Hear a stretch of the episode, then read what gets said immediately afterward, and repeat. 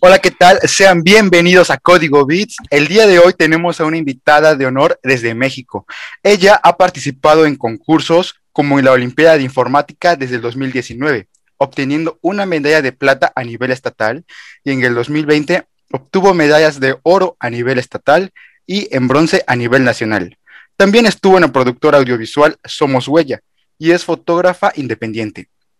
Y con tan solo 17 años, crea contenido para TikTok y YouTube, donde sube temas relacionados con la informática, la programación y la fotografía. Con ustedes, Maiva Mazadiego. Hola Maiva, gracias por aceptar nuestra invitación. Hola, hola, gracias a ustedes por tenerme aquí. ¿Qué tal? ¿Cómo estás? ¿Cómo te trata la vida en esta pandemia? Bien, bien, ocupada, pero ahí vamos. Bueno, Maiva, voy a empezar con mi primera pregunta, ¿va? ¿Qué fue lo que te impulsó a estudiar programación? Pues realmente, o sea, yo, me, yo estudio en un bachillerato tecnológico y pues me metí ahí porque sabía que eh, podía meterme a concursos de conocimientos. Sabía que podía meterme a concursos de informática y yo no sabía qué se hacían en esos concursos, pero dije, ah, pues un concurso está chido. Eh, y pues no sabía programar ni nada de nada, entonces pues me metí precisamente por los concursos. Ya después, durante la prepa, fue llamándome mucho más la atención y más por esa cuestión de los entrenamientos y todo eso. Entonces, pues, o sea, sin saberlo, eh, me metí, o sea, para probar y, me gustó mucho. Excelente.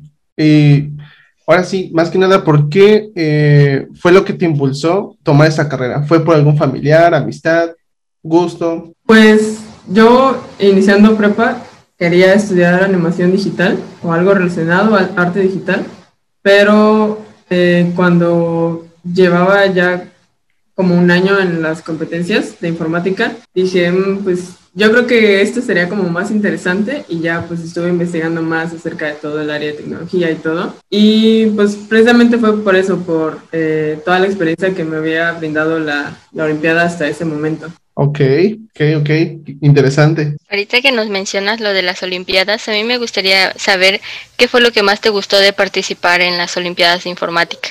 Pues definitivamente los viajes y más que nada los viajes, las experiencias que se vivían en, en, los viajes, o sea, no era como que fuera a tal lugar a turistear, ¿no? O sea, ibas a tal, a tal lugar, pero te la pasabas en el hotel o en el lugar, pero más que nada por la gente que conocías ahí, ¿no?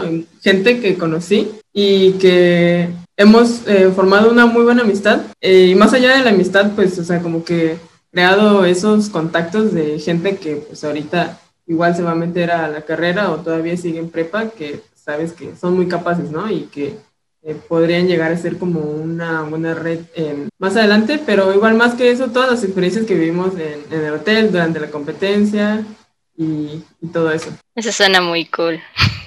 Pues con toda la experiencia que nos has contado respecto a las participaciones que has tenido en estas Olimpiadas, ¿qué consejo le darías a alguien que quiere participar por primera vez en las Olimpiadas de la Informática? Mm, bueno, este es más un consejo no solo para los que quieran participar en la de informática, sino en cualquier olimpiada de conocimiento, de química, matemáticas, física, todas esas. Es que, pues, si están como que se animan o no se animan, háganlo, de verdad. Ahorita, pues, estamos en pandemia, pero pues cuando se quite la pandemia, bueno, aún así métanse en pandemia porque está chido. No tan chido como presencial, pero sí tal experiencia que se van a llevar. Y pues obviamente tienen que meterle muchísimo tiempo porque no es como un examen de la escuela probablemente que estudias todo toda la noche antes y presentas el examen y puedes llegar a sacar 10, ¿no?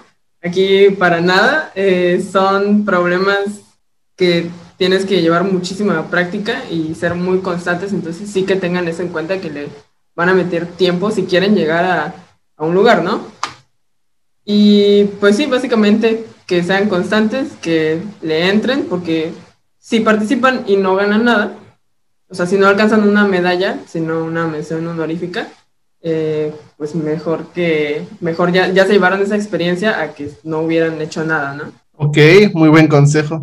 ¿Qué lenguaje de programación le recomendarías a una persona que apenas está aprendiendo eh, a programar o tiene el interés? Yo siempre, siempre recomiendo C++, eh, normalmente recomiendan Python para empezar a programar porque Python es un lenguaje pues, muy sencillo en cuanto a sintaxis y pues manejarlo, ¿no?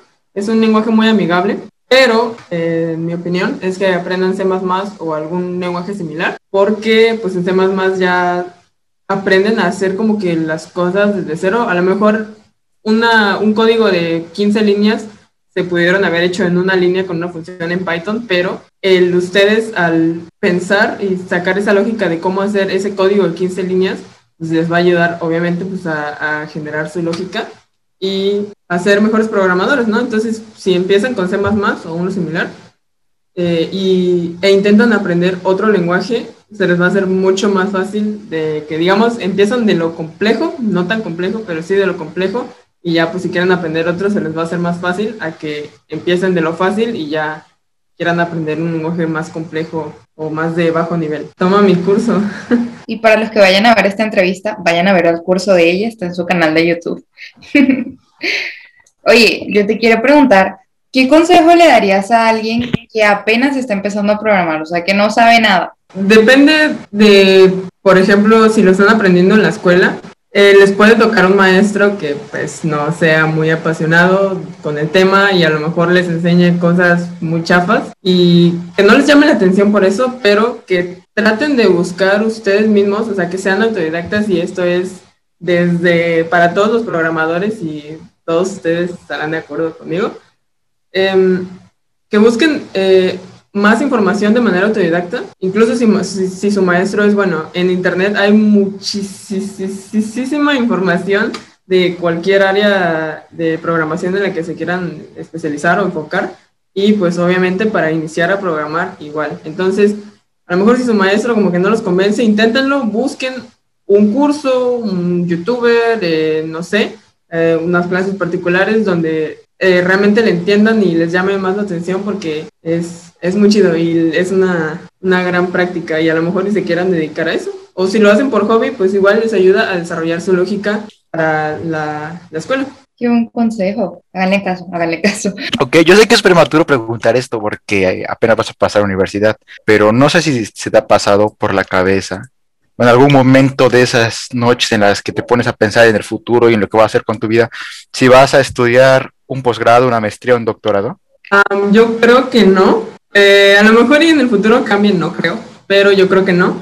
Porque, pues, más que nada en el área de tecnologías, programación y todo eso, de hecho hay muchísimas personas que eh, han llegado a donde han estado sin siquiera ir a la universidad. Yo les recomendaría que fueran a la universidad, yo por eso voy a ir a la universidad, a mí me da miedo no ir a la universidad, pero realmente ese tiempo que podría invertir en un, posgrado, una maestría o algo así, eh, preferiría invertirlo en eh, proyectos full, que son, y experiencia, adquirir experiencia, que son cosas que me van a pedir más en alguna empresa y que tienen más importancia. Porque no es como por ejemplo, alguien que estudia medicina, pues si tiene una maestría o un doctorado, pues obviamente le favorece muchísimo más y pues va a ganar pues más dinero, ¿no? En el área de programación es diferente. Se fijan más en tu, experiencia, todo lo que has hecho y todo lo que sabes que en un título.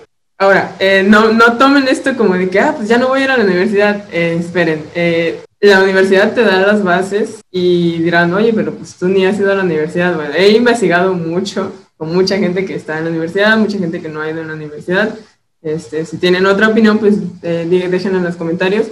La universidad sí te da las bases. Si te quedas solo con la universidad, pues no vas a aprender nada, vas a llegar a, a la empresa de, de, programación y vas a, ¿qué hago aquí, no? No, no vas a saber hacer nada.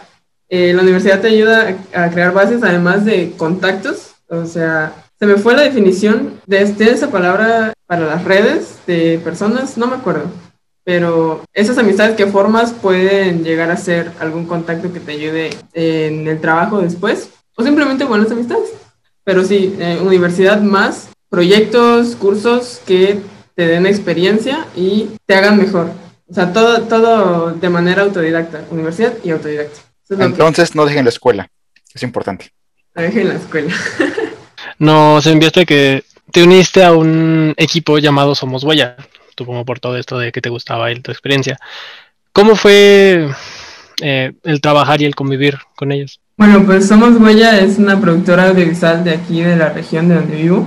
Y Pues me uní en el 2018 porque los que formaban en ese momento parte de la productora eran así como, yo los seguía en Instagram y en YouTube y dije, ah, pues estaría chido convivir con ellos y pues como a mí me llamó la atención todo eso, pues agarrar conocimiento de ellos, ¿no? Entonces pues ya pregunté, ya este, me aceptaron, me uní y realmente fue una gran decisión porque por todas las experiencias y por las amistades, que por mí son amistades que actualmente, o sea, todavía sigo en la productora y son amistades que sigo conservando y amistades muy valiosas, ¿no? Muy, muy valiosas porque eh, además de que son amigos chidos, son amigos que te pueden aportar cosas de conocimientos, pues. Y pues hemos hecho muchas cosas, muchas cosas random y muchas cosas serias, participado en concursos, por ahí una película de la región, eh, varios cortometrajes, eh,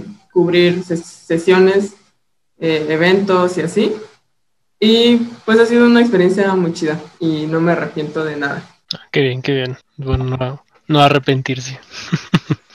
Está muy padre todo lo que nos has dicho respecto a las experiencias, lo que has aprendido en estos últimos cinco, siete años, ¿no? Em, cómo las cosas se van dando, ¿no? Porque algún gusto o algún hobby que tuviste en la primaria que dices, no, pues lo voy a empezar a hacer por, porque me llama la atención, te lleva a conocer más personas que también tienen la misma pasión de desarrollar contenido, ¿no? De ayudar, de apoyar. Y qué padre que todo esto también se haya dado espontáneamente. Yo creo que los mejores proyectos se dan así. Yo, yo, yo creo eso porque em, la mayoría de los que estamos acá, igual fue como de, ¿a poco, no? ¿A poco se puede hacer esto, no? Y es muy padre conocer gente que, que también les pasó lo mismo y que están creando contenido. Obvio, durante el camino, pues ya lo vas desarrollando profesionalmente, vas mejorando, ¿no? Y a mí me gustaría hacerte una pregunta para cerrar esa entrevista. ¿Qué consejo le darías a Maeva de hace un año? Bueno, antes de responder esa pregunta, me gustaría agregar algo a lo que acabas de decir.